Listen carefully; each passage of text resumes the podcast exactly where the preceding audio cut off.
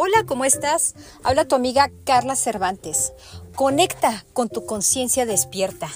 El tema de hoy que vamos a hablar es ¿qué es la depresión según la psicología clínica? Bueno, la depresión es una enfermedad que afecta al organismo, principalmente el cerebro, que es el motor del sistema nervioso, y también afecta el ánimo y la manera de pensar. Es una respuesta al estrés psicosocial con incapacidad del individuo para afrontarla. Es un trastorno biopsicológico y sí se vuelve también hasta biológico. Pero comentemos, existen dos formas en que se presentan.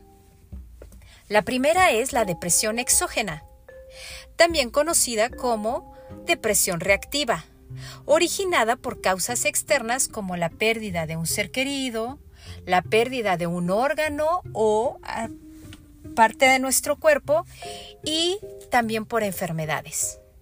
Esto depende de la cantidad del estímulo ambiental que nos estresa y que también tiene respuestas biológicas, provocando estas alteraciones.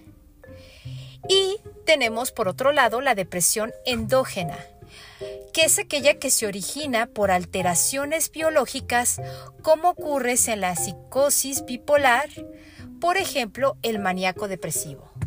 Esto de maníaco depresivo se oye muy agresivo, pero es una conducta en la cual una persona está obsesionada por estar en depresión todo lo que le pasa en la vida le está provocando tristeza y necesidad emocional de atención.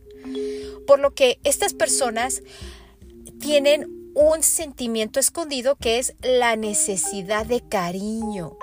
Son personas que vivieron en la infancia muy solitarias y que al sentirse triste llamaban la atención de las personas cercanas creyendo que al tener su atención significaría para ellos cariño y sobre todo compañía.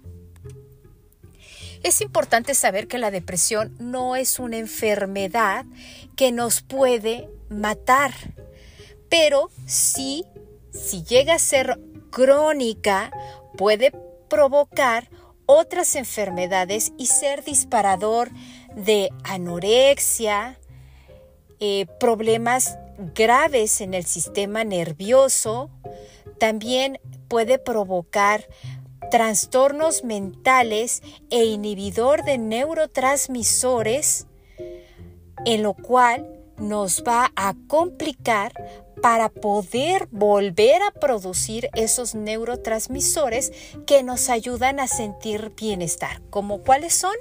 Como la oxitocina, la dopamina, que son las que nos dan ese bienestar de tranquilidad, pero sobre todo de felicidad. Tenemos que entender que la depresión cada vez está más presente en la vida de las personas.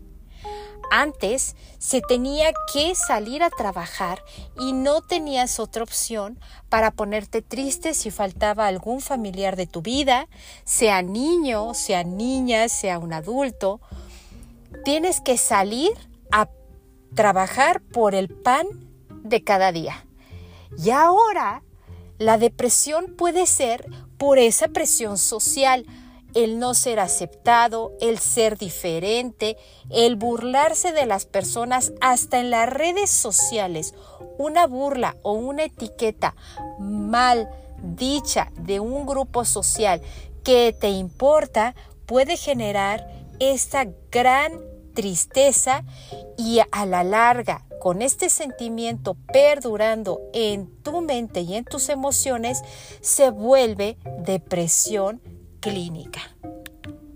Pues espero que les haya gustado este dato. Tenemos que hablar tantos temas importantes de las enfermedades psicoemocionales y que ya se vuelven biológicas. Todos queremos el bienestar, queremos el vivir con una plenitud y una tranquilidad y en armonía. Hay que poner freno en esos disparadores que pueden provocar nuestra desestabilidad emocional y mental.